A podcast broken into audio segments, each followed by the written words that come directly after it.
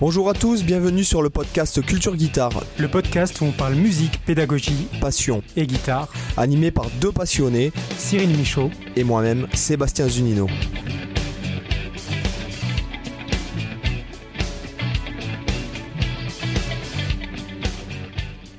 Hola chicos, ¿qué tal? ¿Qué tal Cyril? Hey, hello, hello. Non, ah non, c'est pas la bonne langue. Hola, hola. Écoute, ça va, la grande forme, la grande forme. T'es prêt pour Ouais. cet épisode Malmsteam tant, tant demandé par l'audience? Bah, écoute, euh, je sais pas s'il a été demandé en fait, mais Ah bah si, bon, si, si, je si, pense si. qu'on on peut quand même dire, on va être les premiers en France, je pense, à pouvoir annoncer euh, aujourd'hui qu'on fait cet épisode spécial Malmsteen, parce que Malmsteen est mort. Si vous ne le saviez pas, les auditeurs, il est, il est vraiment décédé euh, musicalement depuis euh, pas mal d'albums. Ah, je, je trouve que t'es un peu dur. Je trouve que t'es un peu dur, sachant que c'est vrai que, alors on s'est forcément, on s'est un peu documenté avant de préparer l'épisode. On a écouté, euh, donc on avait comme euh, devoir d'écouter euh, tous les albums. Et je dois Ouais. avouer que moi j'ai fait un genre de coma. euh, on a fait un fail tous les ingouilique, deux. tu vois. Ah, comme à quoi? Un coma ingouilique, tu vois. Euh, tu, tu vois, le, tu vois j'ai- mon cerveau il s'est mis en bypass au bout du, du bon, allez, peut-être 11e ou 12e album, quoi, je crois. Ah, j'ai tenu 15 moi, mais euh, c'était peu- Mais je t'avoue que à partir du à partir du dixième aussi, moi je commençais euh, euh, ouais, le, le coma mineur harmonique en fait. Alors, le truc, c'est que, euh, bien sûr, euh, enfin, non, il n'est pas mort. Non, moi, je, suis- je, te, je te trouve un peu dur.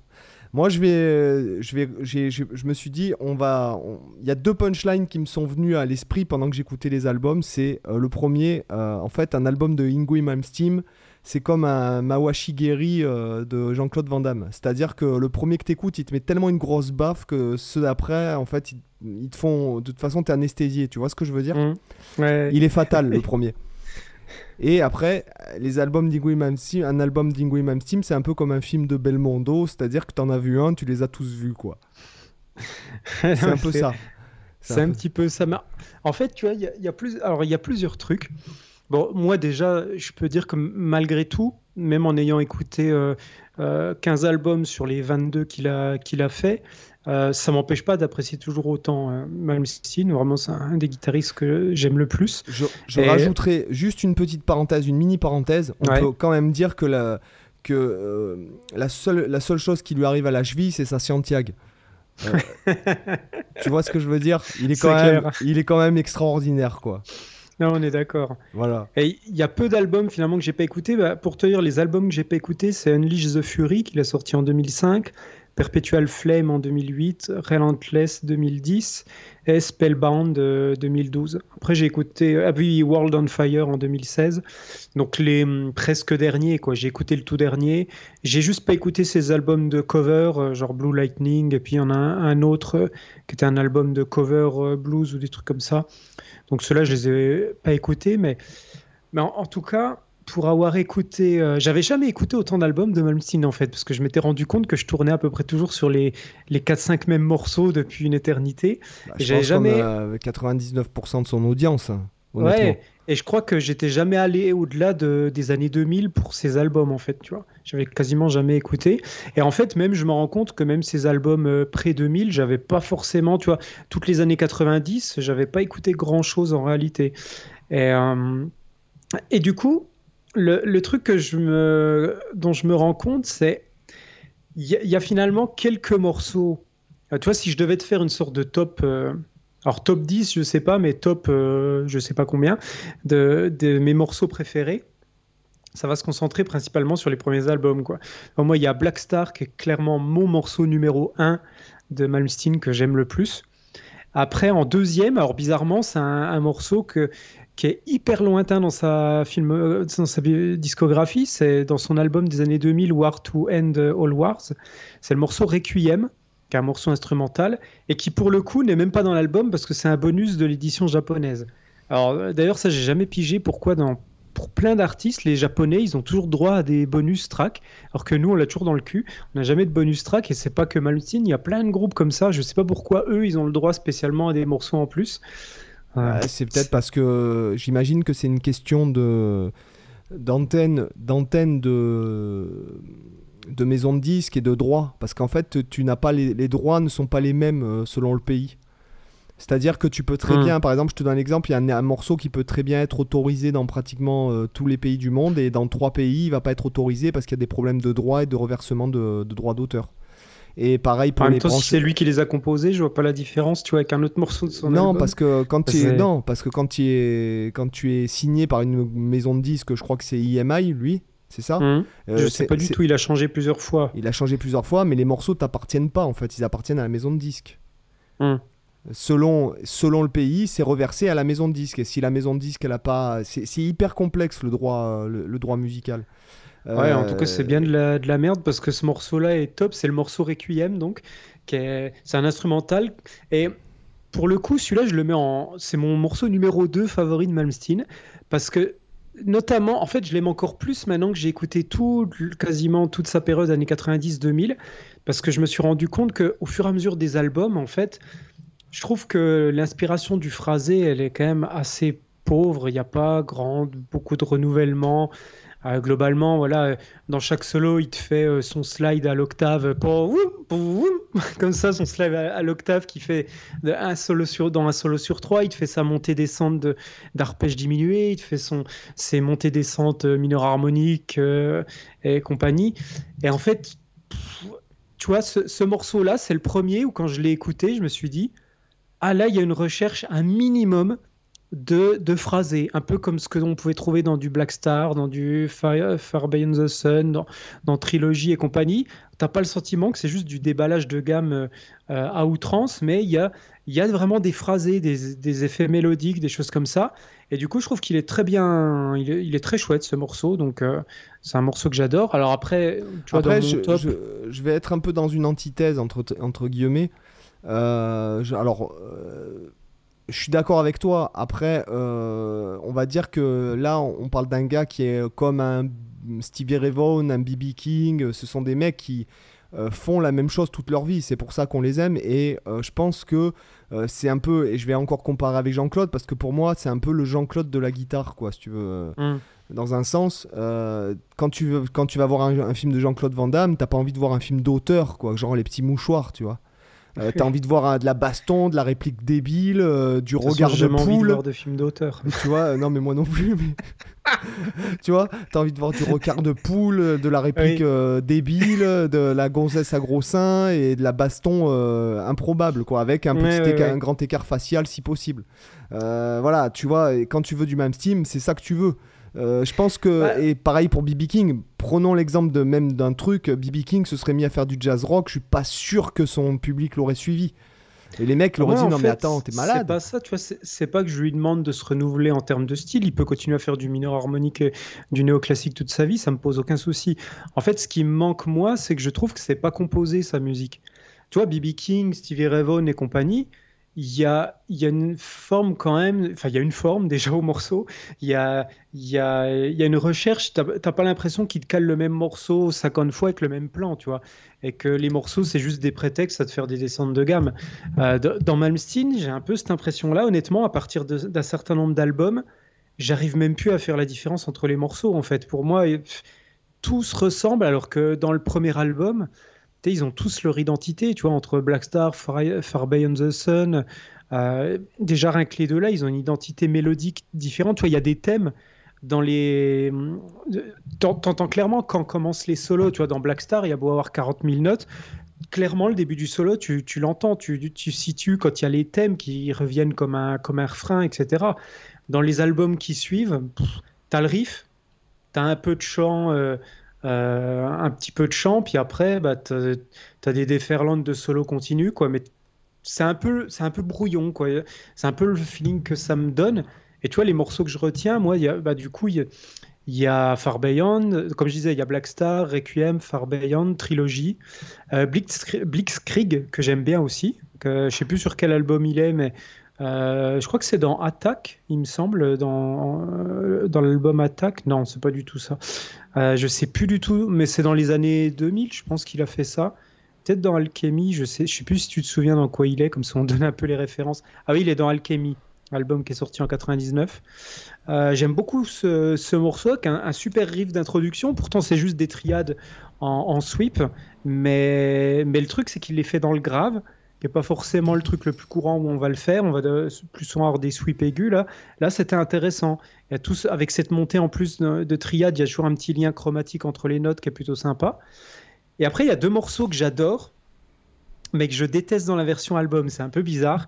C'est le morceau Blue et puis le morceau Arpeggio from Hell qui s'appelle pas du tout comme ça du coup sur l'album. Alors ça c'est pareil, je sais plus dans quel album il a mis ça. Je crois que c'est dans War to End All Wars. Euh, ouais, as un morceau qui s'appelle Molto Arpeggiosa, qui est une version refaite de son Arpeggio from Hell qu'il a fait dans la vidéo, euh, dans sa vidéo pédago Full Shred. Et puis Blue, je sais plus du tout dans quel album il est. Mais en fait, ces deux morceaux-là, si tu veux, moi, il euh, faudrait que je fasse un rip-off de, de, de, de son DVD Full Shred et en fait, pour moi, les morceaux sont parfaits en l'état parce que tu as. En fait, il est juste branché dans son, dans son Marshall. Il y a juste un, son euh, brut avec pas des, tonnes d'orchestration cheesy ou de trucs comme ça. Et en fait, ça déboîte, ça déboîte son jeu. Il est, en fait, tu as un côté euh, brut, tu as un côté, euh, mais, mais où tu sens que le mec, il n'y a, y a, pas une note qui est achetée, quoi. Tout est parfait dans ces deux interprétations-là. Euh, on les trouve facilement sur YouTube. Et après, j'ai eu la déception immense quand je les ai entendus sur le CD. En fait, il t'a, en fait, il surproduit le truc avec plein de vieux synthés euh, hyper ringards, de, trucs où, en fait, il t'en rajoute des tonnes avec des solos dans tous les sens qui sont largement moins bien inspirés que ce qu'il a fait euh, de manière brute dans sa vidéo pédago. Et au final, les morceaux sont moins bons en termes de composition que les versions qu'il a fait dans, dans les vidéos pédago en gros, ça, dépend aussi de qui est euh, à la production derrière. Ça dépend aussi de l'image qu'ils veulent donner parce qu'eux, ils ont des. Alors, moi, je, je, pense que c'est une question de business. Euh, je pense qu'on n'est mhm. pas dans l'artistique. Je pense que c'est une question de statistique aussi. Euh, c'est un mec qui vient des années 80, c'est une, une vedette des années 80. Donc en fait, les gens, générationnellement, en fait, les gens le suivent. Et si tu veux, eux, les maisons de disques et euh, les producteurs et tout, ils ont des statistiques sur qui achète les CD, qui écoute, qui. Euh, tu vois Et euh, je pense que c'est pour coller à une certaine image. Tu vois, encore une fois, c'est nous de, notre côté, peut-être de musiciens, et, puis là on l'analyse parce que franchement, ça ne, on se serait pas posé la question. pareil, je t'aurais pas. Je joue un peu le rôle de. comment dirais-je Je me fais un peu l'avocat du diable, quoi, entre guillemets, mais euh, je pense que c'est une question aussi de, tu vois, tu disais le Japon, pourquoi ils ont un, truc bonus, euh, c'est encore une question de marketing à la japonaise. Mmh. Euh, un artiste européen qui arrive au Japon et qui devient super connu, il n'est pas géré par des Américains, il est géré par des Japonais. Donc c'est tout le point de vue.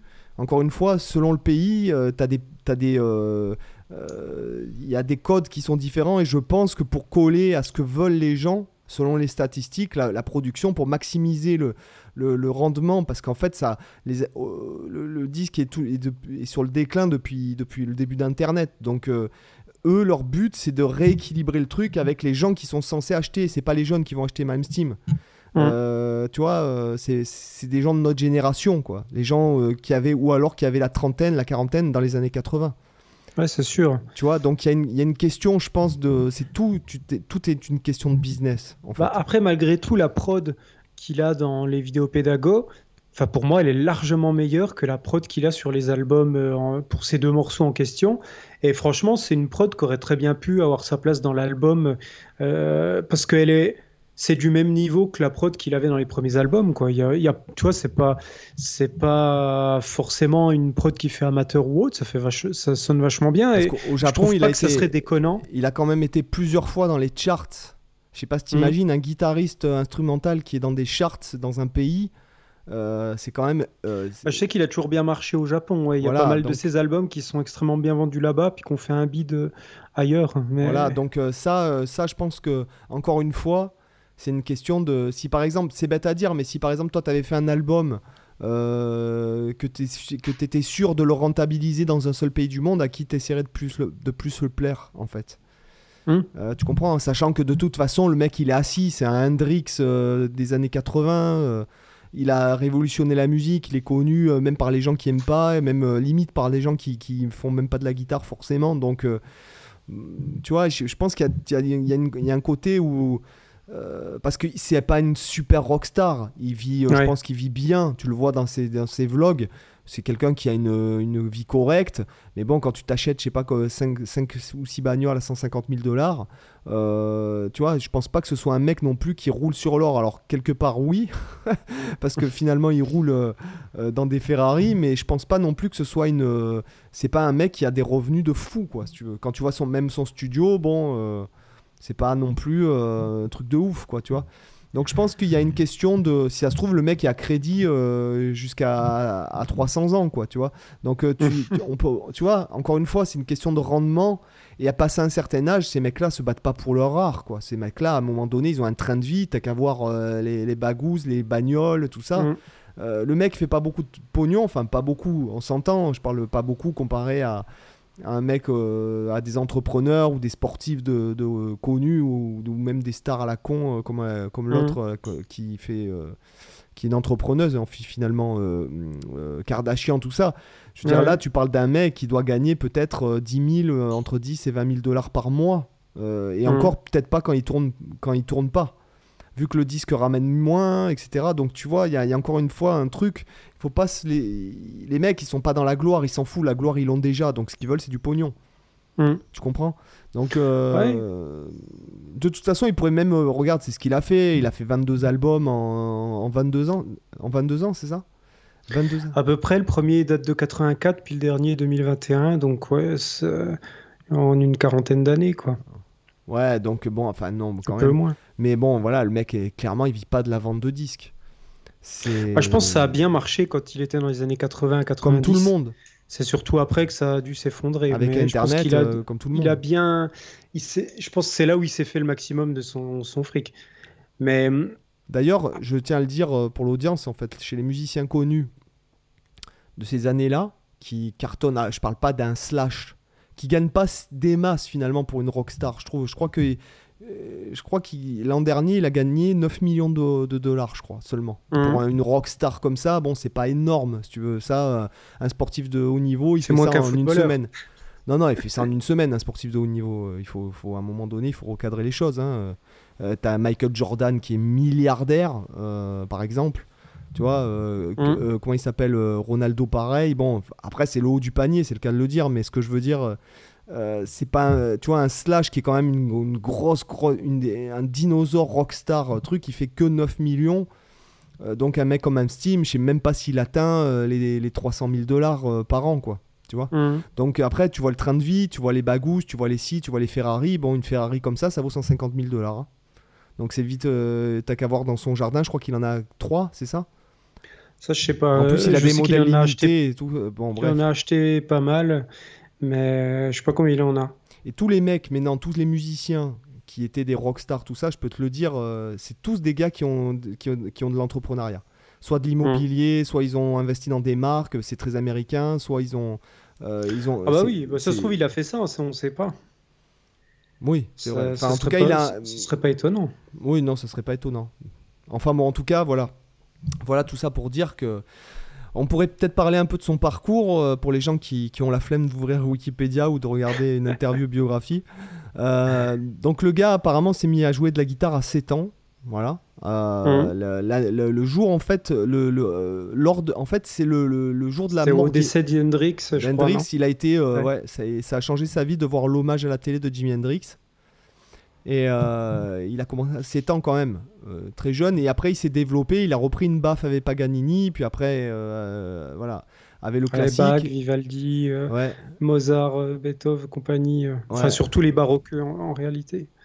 Et, et il est fan aussi de, ça s'entend, de Richie Blackmore. Ça, de toute façon, il n'y a même pas besoin de regarder Wikipédia. Ça, c'est clair. Bah, de toute façon, Blackmore, tu avais déjà des influences néoclassiques. Quand tu prends le solo de.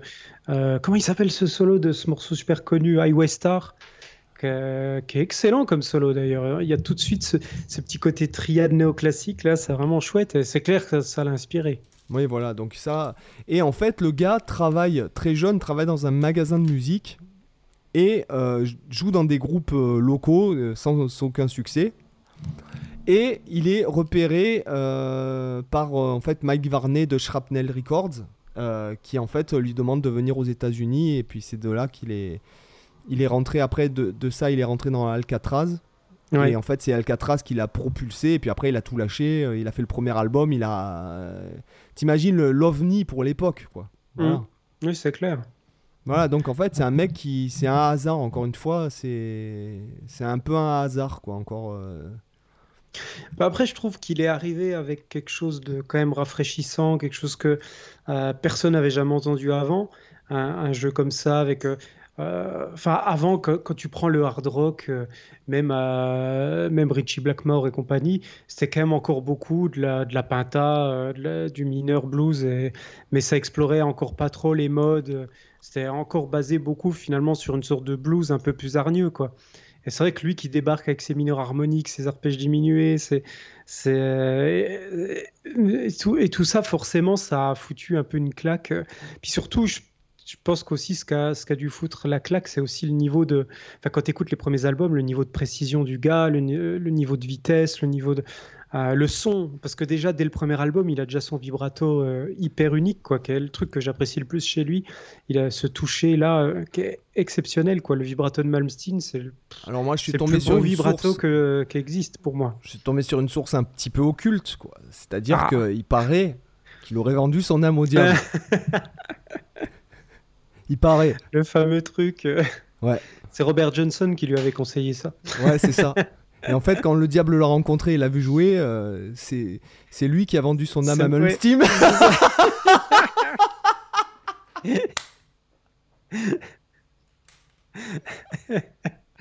voilà les gars, je mérite une bande d'arrêt d'urgence, s'il vous Ah plaît. clair. warning, warning, bande d'arrêt d'urgence, il y a les flics derrière vous, c'est pas grave, vous leur, vous leur refaites écouter ma punchline, euh, je pense que... Tu l'as pas senti venir celle-là? Ah, je m'en doutais, je, m'en sou- je me doutais d'une connerie. Mais... Bref, Non, mais c'est clair qu'il a, il a un toucher en fait qui est incroyable. Ça, tu peux pas lui enlever. Puis il l'avait très jeune, quoi, parce que je crois que les premiers morceaux qu'il avait composés, le premier album, il a dû le sortir autour d'une vingtaine d'années. Je sais pas s'il avait peut-être 22 ans, 21 ans, un truc comme ça.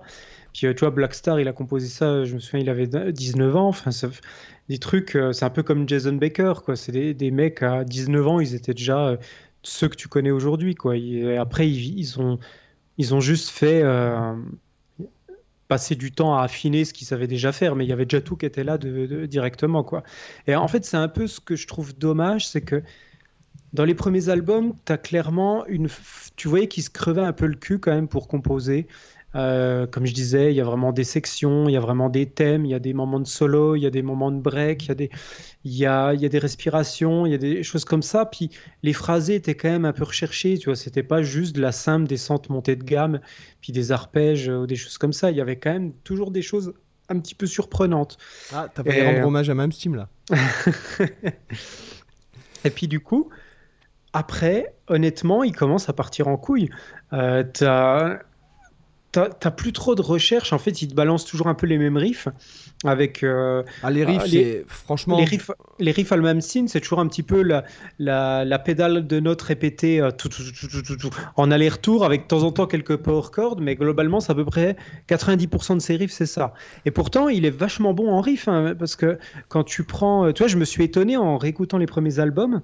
Bah, c'est très Ah, heavy 80 quoi. Ouais, très rock euh, hard rock FM aussi, mais mais il y a du super riff, t'as des t'as des riffs vraiment excellents et des fois je, je me dis tu vois on pense souvent à Malmsteen pour les solos, mais en fait c'est un bon riffeur aussi, vachement bon riffeur. Mais le problème c'est qu'après ça ça tourne vite en rond et au bout de quelques Ah, moi- albums, tu moi, te je vais être avec toi. tout le temps les mêmes riffs. Je vais être franc avec toi, je crois qu'à à un certain stade, j'aurais pu retranscrire presque la- certains albums euh, sans, sans guitare dans les mains. euh, Ou sans même écouter l'album.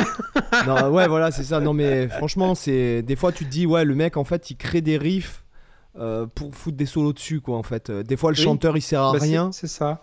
Il y a, alors moi, je tiens à préciser, euh, il y a un album que j'aime bien. Bon, moi, mon morceau préféré, je pense que c'est Trilogie Suite. Hum. Euh, c'est pas très original, je suis désolé, chers amis. En même temps, je pense que ce serait parmi les choix de la plupart. hein. Voilà, donc c'est pas très original. Moi, c'est vraiment le truc que quand t'écoutes, tu te fais même maintenant, hein, à 41 ans, j'écoute ça, je fais putain, quoi, le mec, quoi. Ouais. Ça, envoie, quoi. Je veux dire, franchement, c'est, ça déchire, quoi. Mm. Et, euh, et, et notamment, c'est bien composé, là, tu peux pas lui enlever. Oui, euh, c'est ça. Voilà. C'est ça. Euh, Il y a un album que j'aime bien, que j'ai bien plus. Déjà, c'est. Alors, est-ce que c'est de la nostalgie? Je pourrais pas te le dire. C'est l'album le, que j'écoutais euh, quand j'ai des fois j'allais au, collège dans le bus. Euh, c'est ce Seven Sign. Euh, le chant, bon morceau dedans. Le chant est pas mal aussi.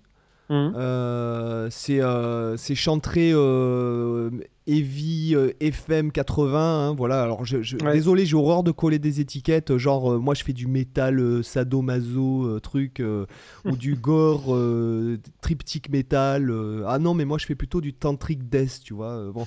J'ai horreur de ce genre d'étiquettes quoi. Tu vois moi je sais pas ce que euh, un style peut être différent selon qui écoute en fait, c'est surtout ça. Mais mm. euh, il y a un morceau qui me fait bien marrer, c'est vous écouterez, alors vous, vous penserez à ce que je vous dis. Vous écoutez dans The Seventh Sign, vous écoutez Crash and Burn. Crash and Burn. C'est l'avant-dernier morceau. Voilà. Et en fait, là, à ce moment-là, vous vous imaginez le sketch des inconnus de Valmont, quoi. Monsieur ah qui dois-je annoncer? Pauvre saut, vous n'êtes digne que de mon indifférence. Ta gueule, Merteuil, et tu vas me le payer. Franchement, j'ai ah, trop cette scène. Je visualise le truc, ouais, effectivement. Et là, quand il y a le groupe qui rentre, tu vois, c'est genre en mode. Euh, vous avez autant de virilité, une virilité qu'une chauvencelle comme Madame de Tourvel. Ça veut dire quoi? Pédéraste. Et là, il y a le morceau qui rentre avec le groupe, tu vois. Ah, je, vais le réécouter en ayant ça à l'image. Voilà. que Crash and Burn dans The Seventh Sign. Voilà. non, franchement. Euh, après, cet album, il y a des bons morceaux. Il y a Brothers, par exemple, c'est un morceau que j'aime bien. Ouais. Euh, c'est mon préféré de l'album. Après, tu as, un morceau, une balade ultra cheesy, euh, Prisoner of Your Love, où il reprend le, un morceau de Bach. Oui. c'est quel morceau de Bach qu'il reprend déjà? Je crois que ça doit être l'air sur une corde de sol, la Air on a J Strings de, de Bach, le truc le plus connu. Euh, donc il te reprend ça, c'est ultra, ultra euh, glucose, tu vois, comment, on pourrait dire ça. ouais, ah, c'est trop glucose, quoi. Ouais. mais, mais en même temps, voilà. Alors, après, moi, tu vois, honnêtement, Malmsteen, je préfère les instrumentaux euh, que, les, que les morceaux chantés, hormis un peu dans dans les premiers albums, il y avait des morceaux quand même qui avaient de la gueule. Il y a, il y a Even Tonight que je, que je trouvais sympa. Pyramid, of Cheops, Pyramid of Cheops, c'est très bon aussi. Hein. Ouais, toujours dans, dans cet album. Seven, Sign, il est excellent. Forever, Forever One, il est bien. Never Die, la première, elle est bien. Euh, franchement, cet album est vraiment bien et c'est un peu mm. moins axé guitare héros, quoi. Ouais. Euh, c'est quand même. Il y en a quelques-uns comme ça, ouais. Il y a, c'est, un peu plus songwriting et euh, ouais, Pyramid of Chaos. De suite, tu, bon, malheureusement avec les restrictions, je peux, on peut, c'est dommage, tu vois, qu'on puisse pas faire écouter des morceaux à l'audience. mais on risque d'être emmerdé et surtout que c'est sur Apple, donc forcément. Après, vous trouvez tout sur YouTube, hein. même sur la chaîne d'Inouï, il, il, a mis tous ses albums en ligne, donc. Voilà, Bovers, il est bien. Euh, Seven Sign, euh, Prisoner of Your Love, il est bien. Pyramid of Chaos, Crash and Burn, bon, il a beau être. Euh, vous allez rigoler quand vous penserez à Valmont des Inconnus en regardant ce truc. Alors, si vous vraiment voulez doubler le plaisir, lancez, mais ouvrez deux onglets, soyez fous. Ouvrez deux onglets sur Google un onglet pour les inconnus Valmont et en même temps vous mettez Crash and Burn de Ingrid Steam. Et là vous mixez les deux, vous voyez, pour voilà, pour un double plaisir. Que du bonheur. c'est euh, voilà, c'est que du bonheur quoi. Vous n'êtes pas obligé de regarder la vidéo de Steam, vous pouvez regarder les inconnus comme ça, mais ça, vous allez passer un moment qui mérite d'être vécu. Voilà. non mais euh, ouais non et, c'est bien de penser au plaisir des auditeurs. Ah bah, bien sûr. Ouais ouais. Bah, c'est c'est c'est euh, bah, essentiel quoi quand même, Malmsteen, c'est la petite gourmandise. Tu vois, malgré que je me sois bouffé 15 albums, tu vois, là, ça me regênerait pas de me réécouter le premier album. Euh, moi, non plus. Mais et d'ailleurs, le premier album, je trouve, c'est un des rares albums où il y a quasiment aucun morceau à jeter. Euh, je crois qu'il y en a aucun que j'aime pas. Euh, peut-être celui que j'aime un peu moins, c'est Little Savage, mais mais même celui-là est pas mal. Après, franchement, je, crois qu'il y en a aucun que j'aime pas. Je sais pas pourquoi je n'aime pas Black Star. Sérieux Ah, ah ouais, Ah ouais. Je sais pas pourquoi. c'est peut-être le côté ostinato hein. ou je sais pas. Bah, c'est sûr que l'accompagnement, euh, il, il, est complètement au service de la guitare, quoi. Euh, il s'est pas fait chier. T'as juste un mi. Et en, plus, c'est le summum du foutage de gueule. T'as as juste un mi et après l'octave du mi. il a pas été cherché loin, mais en même temps, c'est ce qu'on appelle le, le mi mortel. Ouais pense que c'est la, ligne de base dont tous les, tous les bassistes rêvent. Euh, et non, bah, justement, je pense que c'est d'autant plus dur, je pense. À tenir en termes de tempo, ouais, mais après tu dois vite te faire chier. Non, je, en pense, même temps, je pense que tout se joue dans l'intensité. C'est comme si tu me disais, on se fait chier à jouer le boléro de Ravel, quoi. Ouais. C'est le principe du boléro de Ravel, c'est de rentrer en transe. C'est pour ça qu'il a fait un succès le morceau. Parce qu'à l'époque, ça se faisait pas. Ou la ligne de base du, du canon de Pachelbel. Euh, je pense, et je pense, mêmes là-dessus. Euh. Je pense qu'honnêtement, à cette époque-là, personne n'avait fait ça, quoi. Jamais. Oui, ouais, non, mais ce morceau, il est, il est assez surprenant, c'est clair, dans la construction. Puis, puis tu vois, dans Black Star, tu as quand même quelques petites recherches, euh, même de, de son. Tu vois, par exemple, dans, dans le début, tu as l'ouverture à la guitare classique. Et après, tu as une première section d'introduction où il a une guitare qui est pas trop saturée et où il te fait le, petit effet avec le, le, délai sur les notes qui est, qui, du coup donne un phrasé super intéressant. Tu as les effets de violling aussi où il joue au potard de volume. En fait, tu as plein de petites recherches en termes de son qui fera plus du tout par la suite en fait. À la fin, il, se contente de, de, dévaler le manche et basta quoi. Mais mais là, il y a vraiment une recherche de, petites subtilités, tu vois. Et tu as, des évolutions dans le morceau et c'est vachement bien. Et il y a des moments où il n'hésite pas à tenir une note longue, euh, à te faire des notes qui durent plus longtemps qu'une ronde, quoi. Avec un beau vibrato, etc. Il y a, là, il y a vraiment des beaux passages, mais après, c'est le cas aussi dans Icarus. Euh, ce morceau-là est vachement chouette aussi. Ouais. Tu as, beaucoup, de, ouais, beaucoup de morceaux qui sont quand même travaillés, recherchés. En fait, moi, c'est ça que je trouve, c'est que finalement, Malmsteen. Euh, dans ses premiers albums, il composait. Et plus les albums avancent, plus ça devient juste un guitariste, mais plus un compositeur. Pour moi, c'est comme ça que je ressens le truc, tu vois. Et à la fin, il se contente euh, de poser des backing tracks pour euh, faire des solos par-dessus, quoi. Après, euh, bon, il a vraiment, vraiment marqué les années 80. ah oui, on peut pas dire. Ces deux premiers albums, pour moi, et même le troisième, parce qu'il y a trilogie, les trois premiers, c'est le top du top, quoi.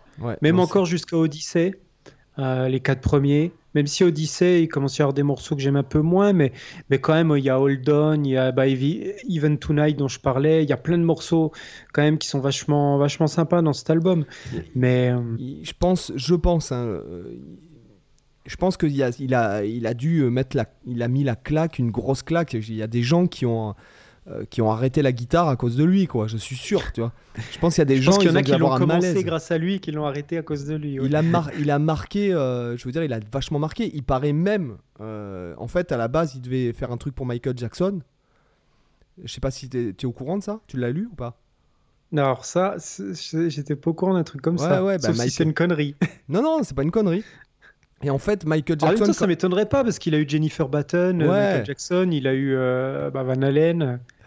Et en fait, Michael Jackson, quand il l'a vu jouer, c'est là qu'il a commencé à devenir blanc. je m'en doutais, tiens. ah là, je mérite une bande d'arrêt d'urgence.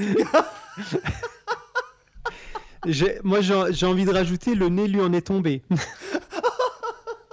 Putain. Oh là les gars, bande d'arrêt d'urgence s'il vous plaît. Ah, je crois que je crois que celle-là, on la mettra en premier dans les dans le, dans le best-of du podcast. C'est clair. Oh là là, bande d'arrêt d'urgence, les gars. Putain.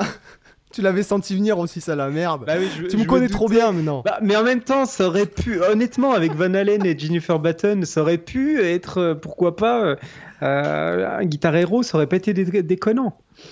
Oui, non, mais c'est pour ça que c'est pour ça que m'est venu cette blague. les années 80, tout ça, tu vois. Bah ouais. Non, mais après, en tout cas, euh, ça reste un, guitariste marquant, c'est clair, pour, pour plein de raisons, son toucher. Euh, alors, il y a par contre un truc que je déteste chez Malmsteen, c'est le son qu'il a quand il joue sur son ovation. Alors, je suis désolé, mais le son qu'il a en, folk euh, classique, etc. Je trouve qu'il est dégueulasse. T'as l'impression qu'il fait plein de petits pets de mouche avant chaque note, en fait. moi, ça, m'évoque ça, son son sur l'ovation. C'est des pets de mouche à chaque attaque de note, quoi. les notes, elles sont hyper sombres, hyper euh, étouffées, t'as aucune brillance dedans, et c'est des suites de pets de mouche. Je vois pas comment le dire autrement. Je sais pas ce que t'en penses, toi, de ce son, mais je le trouve dégueulasse. Bon, après, je pense que ça vient beaucoup de la. De, je pense pas que ça vienne de lui. Euh, je pense que c'est plutôt une question de production, d'ingé son, encore une fois. Ah non, parce que quand tu regardes en live, quand il joue dessus, bah, il a le même son. Hein. Ah, ah ouais, non, exactement. T'écoutes par exemple les deux morceaux qu'il a fait dans le concerto, euh, la toccata puis Prélude pour euh, April. qui sont joués juste et la sarabande aussi qui sont joués sur son ovation, c'est exactement le même son. C'est ce son P de mouche. Donc franchement, j'aime vraiment pas du tout.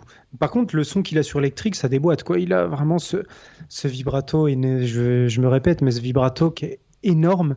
Le plus beau vibrato de guitare électrique pour, moi que j'ai jamais entendu. Il a, as une intensité dedans. Ces bends aussi qui sont, fabuleux.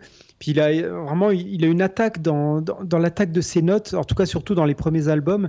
Tu as une, as une une précision, puis tu vois, une définition qui est vraiment, qui est vraiment folle. Donc, c'est même si tu l'entends faire une somme descente de gamme, elle est agréable cette descente de gamme.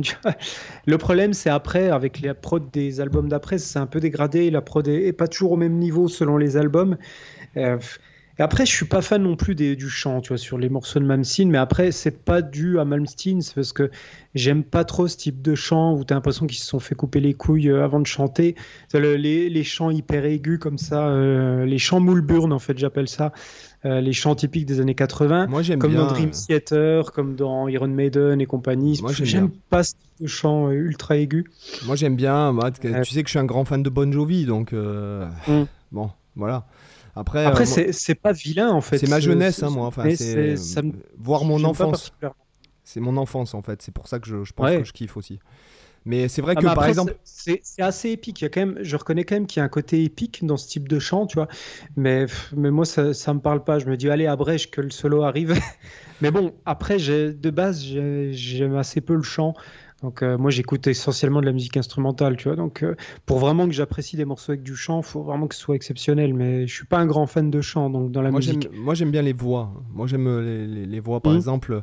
Bah, bon Jovi, c'est bête, mais bon, c'est vrai, j'ai toujours kiffé bah, depuis tout depuis tout petit. Hein, de toute façon, Bon Jovi, les chanteurs comme ça, tu vois, par exemple, qui qui Ronnie James Dio, euh, tu vois, les, les, gars comme ça, même Axel euh, Rose, bon, après, c'est pas celui que je préfère, mais bon, moi, quand je l'écoute, je dis, putain, il est exceptionnel quand même. Euh, hum. Même si, voilà, moi, j'aime, ouais, moi, enfin bon, voilà, j'ai grandi avec ça, donc forcément, c'est un peu, voilà, mon père écoutait des trucs comme ça. moi, j'avais, quand j'étais petit, voilà, c'était Guns N' Roses, tous ces trucs, Bon Jovi. Voilà, donc forcément, je pense que de toute façon, voilà, c'est aussi de la nostalgie quand tu réécoutes. Euh, oui, Bon, après, c'est des choses que j'ai écoutées aussi, hein, parce que globalement, on écoutait à peu près les mêmes choses, visiblement. Euh, moi, j'écoutais beaucoup Metallica aussi à l'époque, puis les premiers albums, c'était quand même le même type de chant, grosso modo, à peu près. Hein. Un peu plus tard. Mais un peu plus tard. Après, euh, je préfère la voix d'Edfield, par exemple, au fur et à mesure des albums, j'aime de plus en plus sa voix, tu vois. Bah, parce qu'il s'est mis à chanter avec sa voix, le mec. Ouais, et je préfère, justement, c'était moins ce type de chant euh, aigu que, que j'appréciais moins. Euh, mais, mais voilà, après, c'est du détail. Parce que même, comme je disais, il y a certains morceaux, même avec le chant, que je trouve vachement bien de chez Malmsteen. En fait, finalement, ces morceaux, production un peu FM, je trouve que c'est là où il a sorti ses meilleurs, euh, ses meilleurs riffs, tu vois. Euh, ouais, Hold On, l'intro d'Hold On, elle est excellente, là, avec les guitares harmonisées. Elle est super mélodique. Franchement, euh, celle-là, elle a vraiment une belle gueule. Even Tonight, elle est. En fait, toi, tous ces morceaux-là aussi, je kiffe parce que pour moi, à chaque fois que j'entends ces morceaux avec cette prod FM, je pense invariablement à Rocky 4. pourquoi? C'est parce que toutes les bandes originales de ces films-là des années 90, etc., puis particulièrement celle de Rocky 4, qui est un film que j'adore, euh, c'est exactement ce type de prod exactement ce type de chant, exactement ce type de solo de guitare, exactement ce type de riff. Enfin, tout, t'as l'impression, ils auraient pu foutre des morceaux de Malmsteen dans la BO de Rocky 4, ça serait passé à la crème, quoi. Exactement pareil. Puis vu que c'est des musiques que j'écoute quand je fais le sport, euh, du coup, euh, tu vois, c'est des, des, morceaux, je trouve, bien épiques et j'aime bien ce type de prod. Et là, par contre, j'arrive à supporter ce type de chant dans ce type de prod, tu vois, mais dans d'autres types de prod, ça me saoule. Mais là, j'arrive euh, parce que ça fait un tout, tu vois, ça fait partie d'un tout euh, où je trouve que tout est à sa place, tout va bien l'un avec l'autre. Donc, donc j'aime bien, j'aime, j'aime particulièrement bien ces riffs sur ce, sur ce type d'album. Tu as aussi uh, see, I, Will See the Light Tonight, qui est, le riff est vachement sympa. Donc, voilà quoi. Deux, deux, trois quand même choses à retenir de la discographie de Malmsteen. Des bons riffs, des bons solos, mais après, il a, le problème, c'est que maintenant, il est plus entouré, quoi. Il a plus personne. Toi, j'ai écouté le dernier album, Parabellum. Bah, D'ailleurs, dans Parabellum, euh, tu as le tout, tout dernier morceau. Je sais pas si tu l'as écouté. Je sais plus comment il s'appelle, d'ailleurs, cet album, euh, ce, ce, morceau. Attends, je vais te redire ça. C'est électrique quelque chose. Electric Sea, je crois. Euh, je vais te redire ça. Non, Sea of Tranquility. Je confonds avec un morceau de, de Buckethead. sea of Tranquility. T'écoutes l'accompagnement, c'est Black Star il a refait l'accompagnement de Black Star. C'est le même rythme. C'est la même chose. En fait, c'est Black Star en moins bien et en deux fois trop long. en fait, c'est un des problèmes déjà de cet album, je trouve, dans, dans le tout dernier qu'il a produit. Déjà, tous les morceaux sont dix fois trop longs. T'as as un morceau le plus court qui fait 3 minutes, mais sinon, c'est des morceaux qui font 8 minutes, 6 minutes, 6 minutes, 5 euh, minutes, 50, quasiment tout. Du, tu tournes entre du 6-7 minutes quoi, en moyenne. Et en fait, en 4 minutes, il aurait tout bouclé. Quoi. Et en fait, il y a de la redite pas mal. Et en fait, il repique même des riffs qu'il a sortis dans d'autres albums. Tu vois, il te ressort des trucs, puis il te refait des. En fait, c'est un peu l'album cliché. Tu as aussi tous les, tous les morceaux typiques où, où il va te faire un plan. Puis à un moment donné, il va te caler un phrasé de Paganini. Il te recale le, toi, le plan du Caprice 24 de Paganini. Je crois qu'il te l'a calé dans 4-5 albums. Et au bout d'un moment, tu te dis, un mec, quoi, on a compris, quoi. En fait, tu t'en rends pas compte si tu écoutes du Malmsteen dispersé. Mais quand vraiment tu te bouffes la discographie, tu te rends compte à quel point il se, ces trucs à, à nauséam, quoi. Comme le, comme le, le fait, tu vois, de, de, te faire une note euh, dans le registre graphe, puis de te faire le, le glissando jusqu'à l'octave euh, sur aigu. Hmm. Euh, ça, il te le fait, mais ça, devient un cliché ridicule, quoi, à un moment donné. C'est sympa sur un solo, tu vois. Ça, tu dis, ok, ouais, c'est sympa de faire ce slide, voum, voum, cette montée comme ça, ça surprend, ça donne un côté épique. Mais quand il te le fait euh, tous les trois solos, bah, à un moment, ça, ça a même plus d'impact, quoi. C'est comme le, toi, la descente d'arpège diminué, ou la, plutôt la montée d'arpège diminué qui finit sur un ultra bend euh, vibrato. C'est pareil, ça te le casse dans tous les solos. Au bout d'un moment, ça a plus d'impact, quoi. Ça, tu as l'impression d'entendre toujours la même chose. C'est triste. Bon, après, euh, bon, c'est pas. comment dirais-je? C'est pour ça que tu l'écoutes, en fait. Voilà aussi. Bah, ouais, mais je préférerais l'écouter. Euh, oui, mais nous on décortique, on, l'écoute, euh, on l'écoute comme des techniciens. Parce que je suis sûr que même s'il restait sur son mineur harmonique, on l'a déjà dit plein de fois, il y en a qui ont fait leur carrière sur la patatonique, même s'il restait sur son mineur harmonique, son phrygien dominant, etc., il aurait moyen d'être inventif quand même dans les phrasés, dans, dans les tempos, dans... parce que les tempos, c'est aussi un peu toujours les mêmes. En fait, il a aussi un peu la même constance de vitesse. Et ça, c'est un peu saoulant parce que du coup, quand tu écoutes l'album, t'as pas vraiment de contraste en termes de tempo. C'est à peu près toujours le même tempo, toujours la même vitesse de solo. T'as pas des moments à, mid-tempo, à lent tempo. Tu vois, Black Star, par exemple? Oui. Donc tu as des passages euh, des passages très lents où il est super bon et globalement je trouve que la plupart des morceaux où il joue des phrases lents bah, comme euh, voilà comme Brothers, comme euh, le prélude pour April dans le concerto, comme Black Star, comme même certains passages dans Blue, etc. Il y, y, a plein de passages où il te fait des phrasés très lents euh, et qui sont super beaux. Il est très très bon pour faire des phrases là. En fait, c'est là où tu vois aussi la différence avec des shredders euh, pourris qui sont bons pour jouer vite et que dès qu'il joue lentement, il se vautre. Lui, quand il joue lentement, il te déboîte la tronche aussi facilement que quand il joue vite. C'est le même niveau. D'ailleurs, quand il joue le blues, c'est bien. Ouais, non mais c'est clair. Quand il joue blues, et je trouve aussi quand il joue avec de la wah c'est excellent. Il a, il, a une, c'est hyper expressif quand il joue avec la wah et j'adore quand il joue avec ce son-là. Il l'exploite pas forcément très souvent, mais quand il l'exploite, ça déboîte quoi. Tu, tu, vois que le mec, c'est pas juste un, mec qui maîtrise que sa gamme mineur harmonique et qui tourne autour de ça. Tu sais qu'il connaît, euh, même il vomit sur la patatonique euh, tout le temps, bah, tu sens qu'il la maîtrise euh, super bien et qu'il sait faire de la musique super bien avec ça. Et donc, c'est vachement appréciable. Tu vois, tu vois que c'est un musicien complet. Et, euh, donc, c'est dommage juste qu'il exploite pas tous ses talents comme ça. Et, moi, je trouve que ça manque de contraste, ces albums. C'est ça le gros problème. Quand tu écoutes un morceau isolé, ça va. Quand tu écoutes un album entier, ça va plus parce que y a, y a, c'est trop homogène. Il y a, y a, vraiment des manques à ce niveau-là.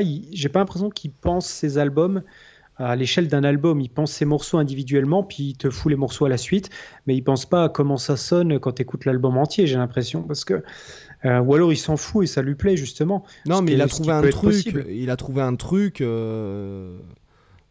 même, même la façon dont il joue le mineur harmonique, c'est pas, il c'est pas forcément que de l'influence euh, néoclassique.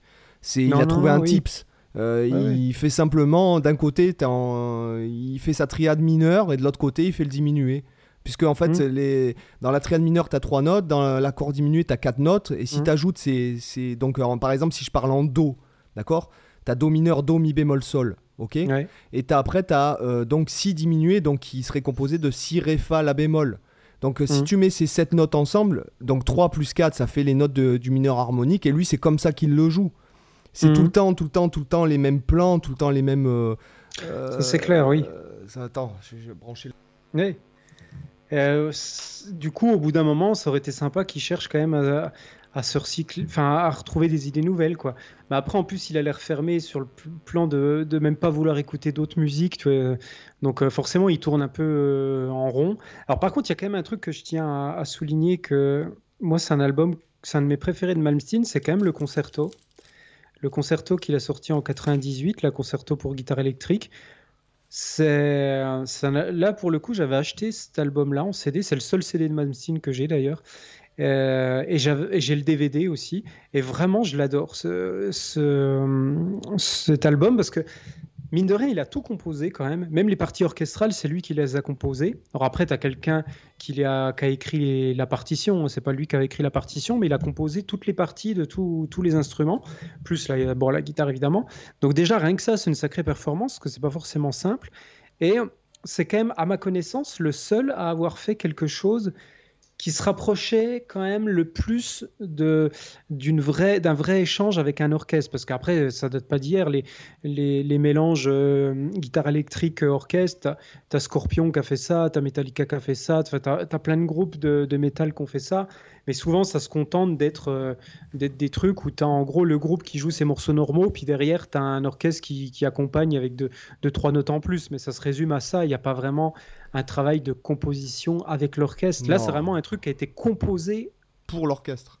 Pour l'orchestre et avec des morceaux spécifiquement conçus pour ça, tu vois, pas juste des morceaux qui ont été repris et réécrits pour rajouter un orchestre derrière, tu vois.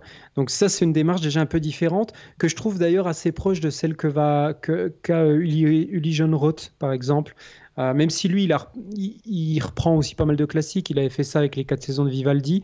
C'est le seul qui est un peu dans le même état d'esprit que Malmsteen, à avoir quelque chose où vraiment la, la guitare elle est vraiment pensée comme un instrument qui va avec l'orchestre et pas juste on te fout une guitare par-dessus un orchestre. Euh, c'est vraiment bien pensé et c'est même d'ailleurs encore plus poussé que Malmsteen. Je trouve c'est encore plus réussi chez, euh, Lee John Roth que chez Malmsteen. Et vraiment, vous écouterez son, ses quatre saisons de Vivaldi. Euh, lui, en plus de Malmsteen, lui, il va garder son son habituel que, que Uli, lui, va vraiment travailler son son avec ce, son clair, euh, légèrement overdrive, mais vraiment assez pur, avec sa guitare 36 cases. Il essaye vraiment de se fondre dans l'orchestre et d'avoir vraiment un son qui pourrait se, rapprocher d'un son de violon, etc. Et du coup, il a vraiment une démarche qui est, qui est hyper poussée de ce point de vue-là. Donc lui, je trouve, c'est le cran encore au-dessus de Malmsteen. Mais malgré tout, euh, Malmsteen, ouais, cette démarche-là, c'est une des rares qui a existé, je trouve, dans dans toutes ces périodes euh, métal, néoclassique, etc. Donc il faut quand même le souligner. Et en plus, il faut dire quand même que les morceaux sont un peu plus originaux que la, moyenne de ce qu'il a produit dans ces périodes-là. Alors après, il y a quand même du déboulage de manche dans tous les sens, mais il y a quand même des trucs euh, où, voilà, il y a des belles mélodies. Je pense au prélude tout April, il y a un vrai thème, par exemple. Je pense à la Sarabande. Il y a un vrai thème euh, aussi. Il y a pas mal de morceaux comme ça qui sont pensés avec des thèmes. Et tu fais bien la différence entre le thème, le solo, etc. C'est beaucoup plus composé, tu vois. Et là, ça se voit qu'il n'a pas juste fait des backing tracks et puis qu'il a déboulé en une prise dessus. C'est vraiment quand même réfléchi, pensé. Donc de ce point de vue-là, c'est plutôt pas mal et le DVD est vachement sympa. Et il y a même des moments où Malmsteen ne joue pas, où il y a vraiment l'orchestre qui est laissé en, premier plan, où tu as le, thème qui est fait, euh, soit des fois tu as le clavecin qui reprend, tu as les violons qui font le thème, etc. Donc tu as des moments où des fois pendant, pendant 15 secondes, il n'y a pas de guitare, il n'y a pas de Malmsteen qui joue, c'est déjà un exploit.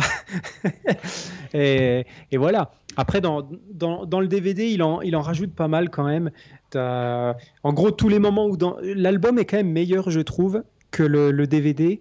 Tout simplement parce que dans, il est plus sobre dans le, dans le CD. En fait, le DVD, c'est l'album, mais avec tous les moments où il y avait du silence, des descentes de gamme et des arpèges diminués.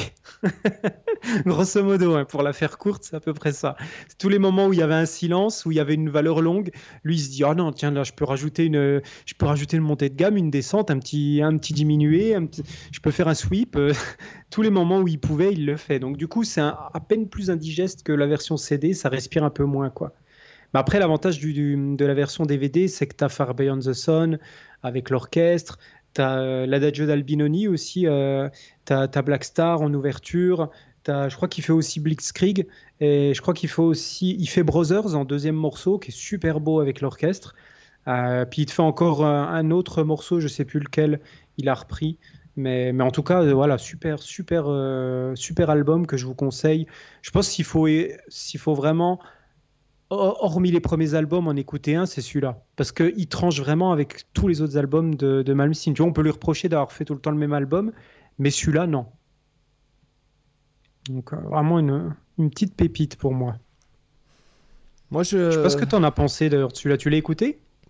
L'album à l'orchestre symphonique? Ouais. Bah oui, oui, oui. Moi, je t'en pense quoi, toi? C'est bien. C'est pas, pas ce que je préfère, mais je trouve que c'est quand même vachement bien. Mieux, beaucoup mhm. mieux que euh, une grosse partie des, des albums que j'ai écoutés. Hein. Ouais, ouais, ouais. Ouais, c'est sûr. Ah, après, ça serait sympa qu'il en refasse un autre, tu vois, ça, ça me déplairait pas qu'il refasse une petite incursion là-dedans euh, avec l'expérience avec 20 ans de plus. Euh, ça, pourrait donner des beaux résultats. S'il travaille avec la même qualité que ce qu'il a fait là, ça, franchement, ça peut être vraiment classe. J'étais juste déçu finalement que dans cet album, euh, Black Star, il le fasse orchestre seul. Alors du coup, l'arrangement, il est super beau de Black Star en orchestre seul, mais j'aurais vraiment vu, voulu le voir jouer euh, avec l'orchestre, ce morceau-là. Donc, euh, petite déception de ce point de vue-là, mais la version orchestrale est super belle, donc ça va, ça, ça compense. Sinon... bah... Ouais, vas-y. Bon, je pense que c'est pas ça. Je pense qu'il fait des albums, c'est pour faire du pognon. Hein. Oui, en fait, c'est pour payer ses impôts, payer sa prochaine Ferrari, payer ses montres. Globalement, je pense que c'est à peu près ça, quoi. je sais pas s'il va reprendre un producteur un jour, hein, parce que il a, il a l'air d'être de plus en plus en mode autarcie absolue. Euh, au fur et à mesure des albums. Puis le problème, c'est que les albums sont de moins en moins bons. Donc c'est vrai que. Et en plus, il y a, y Neo Geo là que je vous renvoie sur sa vidéo qui a fait une petite review du dernier album de Malmsteen. Euh, allez la voir, elle est plutôt sympa sa review. Puis euh, c'est vrai qu'il pointe du doigt certaines choses, notamment le fait que aussi Malmsteen est assez approximatif sur l'album. Euh, c'est vrai que tu as des fois des trucs où tu te dis le placement rythmique il est un peu aux fraises.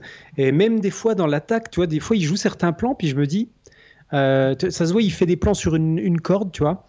Et en fait, d'une version à l'autre, c'est pas joué exactement pareil, où tu sens que tu as, des notes qui sont plus nombreuses que dans une version que dans l'autre, et en fait tu te dis c'est pas juste pour faire une variation, c'est juste qu'en fait c'est juste foireux, en fait c'est brouillon, tu vois, c'est pas précis, où tu, te dis il, a, il, a fait... Euh, une sorte de trémolo un peu à la Kerry King, là, euh, as fast as possible euh, des deux côtés, mais c'est pas maîtrisé, ça fait bizarre, tu vois, ça manque de propreté, c'est un peu déceptif, quoi.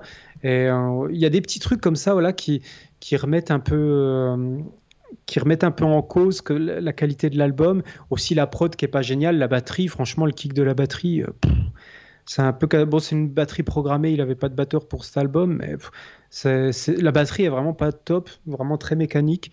le son de guitare est pas génial, je trouve. Même son son de guitare électrique, je trouve vraiment, j'aime pas le son, l'attaque de ses notes J'aime pas trop comme ça sonne sur l'album. La, prod est vraiment pas bonne, je trouve. Euh, en plus des approximations et en plus que ce soit pas très inspiré parce qu'il repompe plein de trucs qu'il a déjà composés. puis que ses morceaux sont en plus beaucoup trop longs. Euh, je pense qu'il a dû faire du copier-coller. Tu vois, il a, il a composé deux trois trucs, puis après c'est copier-coller pour rallonger la sauce. Mais c'est juste chiant, quoi. Et du coup, c'est dur de finir l'album. Franchement, celui-là, j'ai eu du mal à, le terminer. Pourtant, il y a que 10 morceaux. Mais bon, quand tu as 10 morceaux qui font 6 minutes, euh, puis qu'en plus ils sont chiants à écouter, ça aide pas.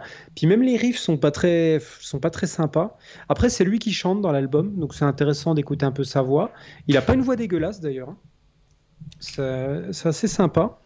Je préfère, tu vois, je préfère à la limite la voix de Malmsteen que, que les voix qu'il y avait dans, dans, ses premiers albums, même si c'est tout à fait un autre style mais j'aime mieux ce timbre un peu plus grave. Tu vois. Je préfère les voix graves, moi, que les voix aiguës, donc ça, joue peut-être aussi. Mais je trouve que s'il avait bossé un peu sa voix, tu vois, ça aurait, il aurait pu être un bon chanteur. Bah, moi, je pense aussi, mais je pense que c'est un mec qui bosse pas forcément. Hein. Ouais, il doit avoir des facilités, puis il se repose. Bah, de toute façon, il se repose clairement sur ses acquis aujourd'hui. Hein. Je pense plus qu'il bosse son instrument. Puis honnêtement, je pense que la plupart de ses albums qui sortent, c'est du one shot. Euh, il fait une prise et basta quoi. Je suis quasiment certain que c'est fait comme ça. Puis il doit pas beaucoup réécouter. Le mixage, ça doit être fait un peu à la va-vite. Euh, parce que c'est lui qui mixe. Il a. Je, je, ouais, je suis pas sûr que ce soit vraiment bon d'être, de tout faire comme ça soi-même, d'avoir aucun recul, parce qu'il a, il a personne pour lui dire là tu fais de la merde, tu vois. Et il reste enfermé dans ce qu'il pense être bien. Et le problème, c'est que ça, ça pue un peu du cul, quoi. c'est dommage, j'espère que ça va évoluer avec le temps, que ça va pas être de pire en pire à chaque album. Parce que mine de rien, il est encore jeune, hein, 58 ans, il a le temps de nous en pondre des albums, parce qu'il en fait en moyenne un par an. Euh, plus, plus trop ces dernières années, il a mis un peu plus de temps, mais là, 2019, l'avant-dernier, 2021, euh, celui-là, il y a moyen qu'il nous en ressorte un en 2023, peut-être quelque chose comme ça. Donc, euh, on, va voir, mais j'espère que ce ne sera pas de, de, pire en pire comme ça, parce que ça... Bon, sinon, tant pis, on réécoutera toujours les premiers albums. comme on fait pour beaucoup d'artistes. Bah, en fait, oui. Pas hein. se mentir. Hein. Ah oui, non, mais c'est clair. Il y, a, pas... Mais pas mal d'artistes où c'est comme ça. Tu, tu vois, euh, d'un côté, euh, il y a un artiste, moi, que, qui, où je trouve des parentés comme ça à Malmsteen, c'est Jason Baker. Tu vois, le, quand je, je, disais que Malmsteen, il aurait pu un peu se renouveler, tu vois, quand je prends le premier euh, album de Jason Baker, je crois que c'est Perpetual Burn, non, le nom de l'album, je sais jamais. Je sais jamais si c'est le nom de l'album ou le nom du morceau. Non, euh, c'est le nom de l'album et le nom du morceau. Ouais, c'est ça. Ouais. ouais. Donc Perpetual Burn, qui est le, premier album de Jane Baker, puis pour moi le meilleur. Clairement, dedans, tu as énormément d'inventivité, puis dans un style proche de Malmsteen, mais par contre, tu vois, les arrangements des morceaux sont mille fois plus travaillés, mille fois plus subtils. Euh, même les parties guitare, de, la recherche de phrasé, la recherche du son, même il y a beaucoup de différences entre les morceaux.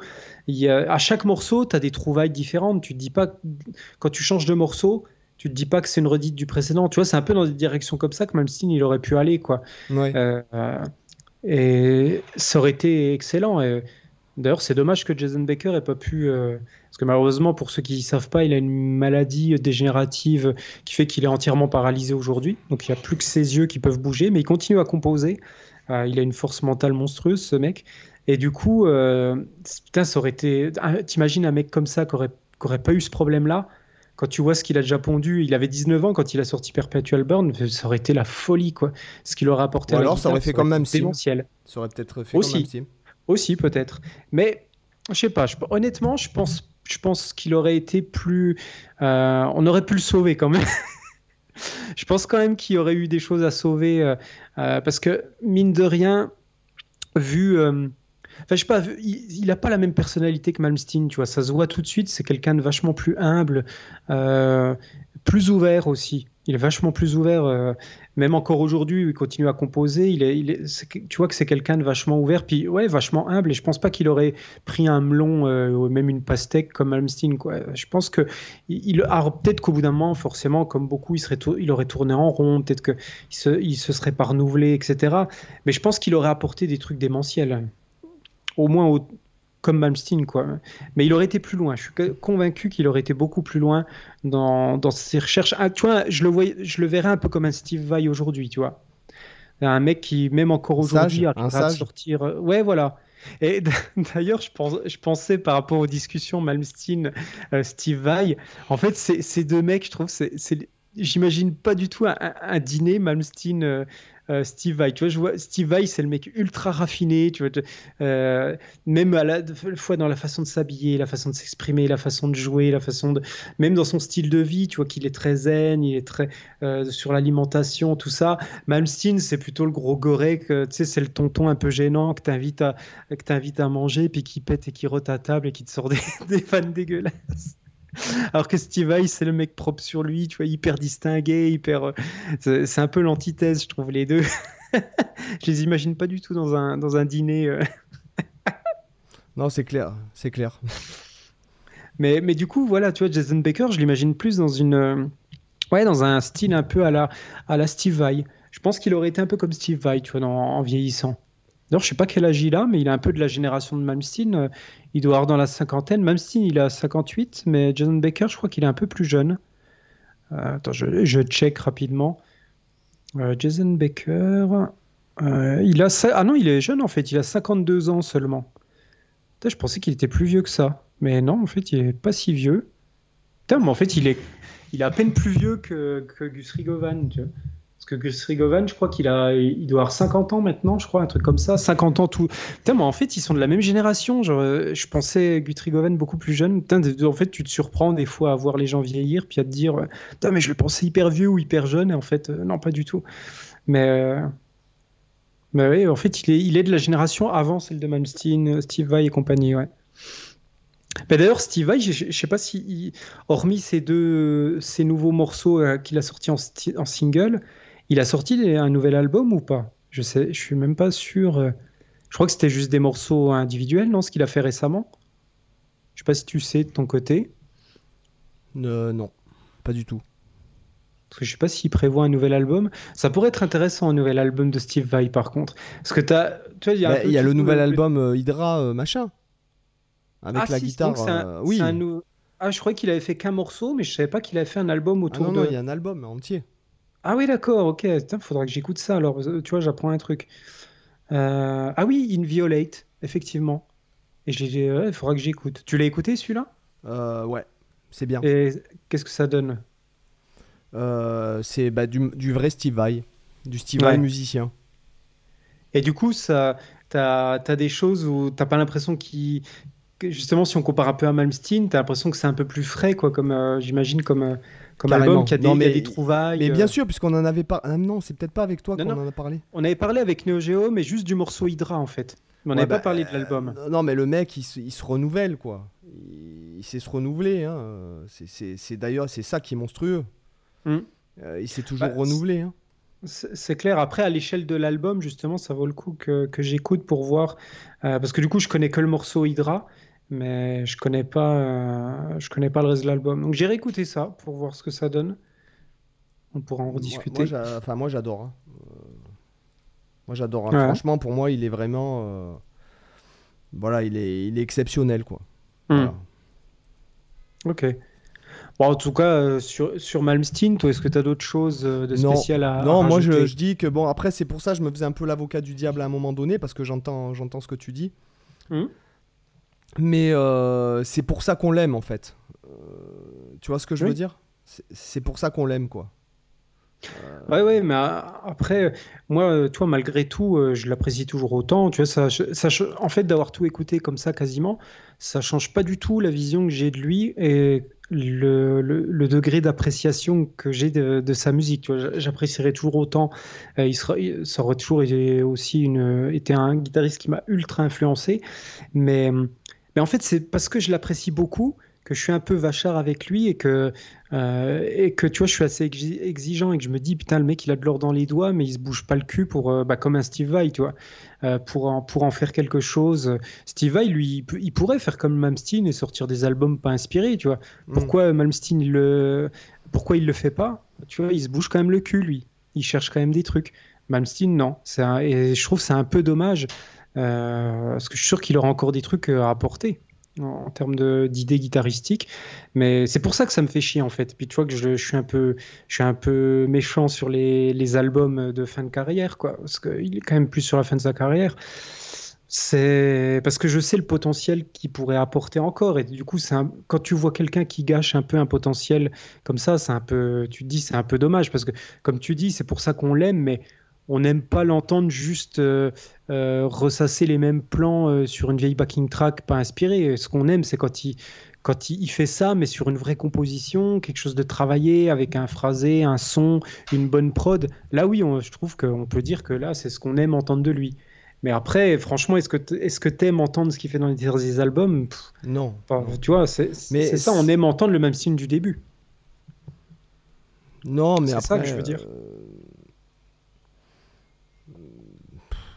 non, moi je, Non, mais après, c'est vrai, oui, j'entends ce que tu dis. Après, euh, ça me dérange pas, pas forcément.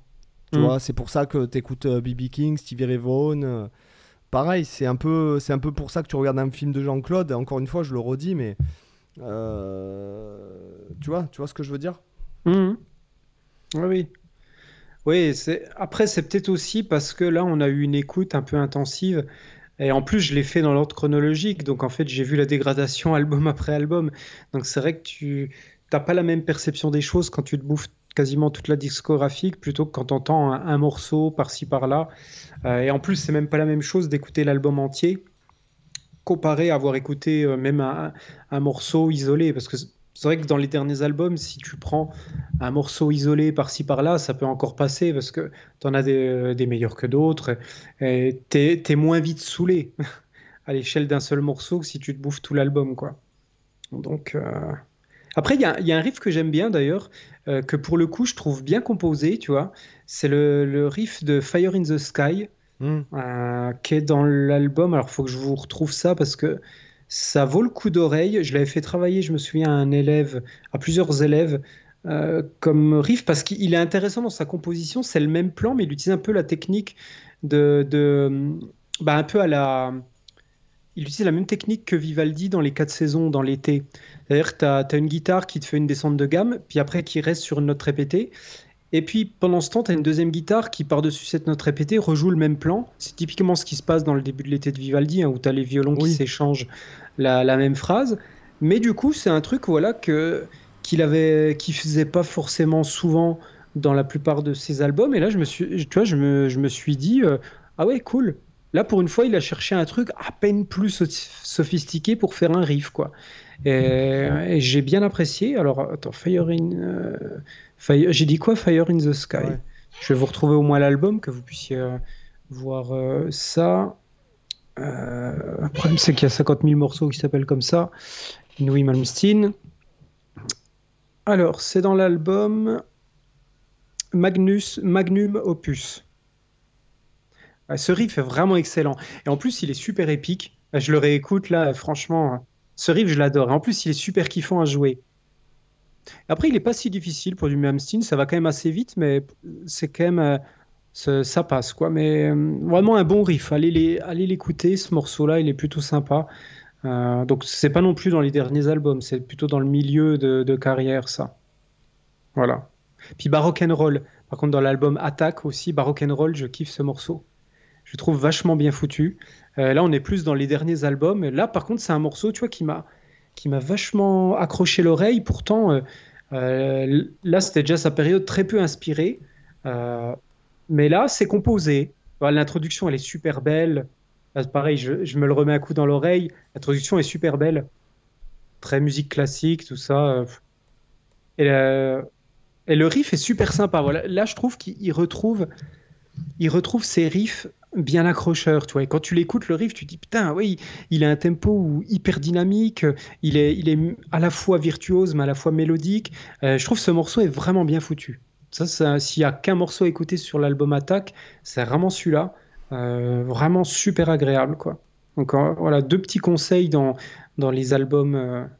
les albums un petit peu plus récents. Puis je reconseille le, le morceau Requiem parce que c'est vraiment un morceau qui est pas du tout connu, de Malmsteen, vraiment que vu que c'était une bonus track, quasiment personne connaît ce morceau. Je sais d'ailleurs même plus comment j'étais tombé dessus à l'époque, mais bah, vraiment écoutez-le parce que mélodiquement, c'est du, super Malmsteen, je trouve. J'ai retrouvé vraiment le Malmsteen des premiers albums dans ce morceau. Donc je trouvais vraiment dommage que ce soit qu'une bonus track quoi, et qu'il le joue jamais en concert. Ce serait vraiment chouette d'entendre une version live de, de, ce morceau. Puis je suis sûr que le morceau, il a été improvisé en one shot, qu'il a tout improvisé. Et ça, vraiment, ça déboîte, quoi. J'adore, j'adore, j'adore. Toi, pour te dire, je le préfère même à Far Beyond the Sun, Trilogy et compagnie. Vraiment, c'est un, morceau que j'adore. Donc, euh, voilà pour mes petits conseils d'écoute. Bah, moi, écoute, euh, moi, je, comme je les ai déjà donnés, hein, bah oui. donné, voilà. Trilogie. je, pense que je pense qu'aujourd'hui, on va pas faire de section lifestyle, non? Qu'est-ce que t'en penses? Bah ouais, j'ai. Qu'est-ce que j'ai fait moi cette semaine? J'arrive même plus à me souvenir. Euh, moi, j'ai bossé un peu sur mon site, donc c'est surtout ça le, côté lifestyle. J'ai pas trop fait de guitare depuis que j'ai changé mes cordes, tu vois, bizarrement. Ah si, quand même. Changement euh, lifestyle important. J'ai changé enfin mes cordes après 5 ans euh, de, de bons et loyaux services. Je crois qu'elles ont fait leur temps. et c'est vrai que ça change la vie. 5 ans, c'est beau, hein c'est beau. je, je peux dire que j'entends une différence. ouais, ça c'est. Du coup, j'en ferai une petite vidéo pour euh, faire un petit bilan de 5 ans avec le même jeu de cordes. Mais, mais oui, c'est bien agréable. Là, je me suis remis. Euh, là, je, bah, en fait, je suis en train de aussi euh, rebosser, me remettre dans les doigts les compos de mon album, quoi, parce qu'il faut que je passe en mode enregistrement maintenant. Pas que ça me reprenne 50 plus de tout enregistrer. Donc, donc voilà. section lifestyle, c'est plutôt rebosser sur mon site, rebosser un petit peu mes compos, et puis, puis voilà, quoi. Bon bah ouais, moi j'ai beaucoup bossé aussi. Euh, voilà, on a bossé. Euh, voilà, j'ai beaucoup bossé. J'ai eu beaucoup beaucoup de boulot. Donc euh, bon, bah, j'ai pas à part le, le sport, même Steam, le sport et le boulot. j'ai pas grand chose à raconter quoi. J'ai pas beaucoup lu non plus. Enfin quand même un petit peu tous les soirs. Mmh. J'ai juste lu The One Thing qui est pas mal d'ailleurs. Ça parle de quoi? Qui est en fait, bah, c'est un livre d'entrepreneuriat, de, de lifestyle entrepreneurial quoi, on va dire. Ouais. C'est bien c'est bien. Bon, après, ça te dit, quand tu as lu autant de bouquins que ce que j'en ai lu sur l'entrepreneuriat et, et euh, le, développement personnel, l'entrepreneuriat et les bouquins qui sont situés au milieu, si tu veux, même s'il mm. est bien, t'as pas besoin de, j'avais pas besoin de le lire, quoi. Ouais, c'est euh, anecdotique, quoi. Un petit peu, voilà. Ouais, Bon, bah sur ce, je pense que je pense qu'il est temps de vous dire au revoir, mesdames et messieurs. Après que vous nous ayez mis 5 euh, étoiles sur le podcast, hein, sur Apple. Ah oui, hein. Et puis du coup, profitez-en pour nous mettre un petit commentaire, pour nous dire si vous, si vous avez d'autres guitaristes sur lesquels vous aimeriez qu'on fasse euh, un podcast dédié comme ça. Euh, ça peut être euh, des fois intéressant de voir un petit peu ce qui vous intéresse. Donc n'hésitez pas à nous mettre un, commentaire pour nous dire ça. Parce que du coup, ça nous fait un peu fouiller, ça nous fait un peu réécouter des trucs, et puis, puis voilà. On pourrait même faire des, même sur des guitaristes pas très très connus, par exemple, enfin, mmh. je, donne un exemple, Richie Sambora, quoi, tu vois, par exemple, le guitariste de Bon Jovi. je connais pas du tout d'ailleurs. bon, c'est côté songwriter, beau gosse, euh, Penta, mmh. quoi, mais bien, bien, mmh. tu vois. Enfin, peu importe, c'est pas. Non, mais oui, c'est des bonnes idées. Tu vois ah ouais, on peut refaire quelque chose comme ça, ouais. Allez, bon, sur ce, mesdames et messieurs, on vous dit à la semaine prochaine. À la semaine prochaine. Bye bye. Ciao.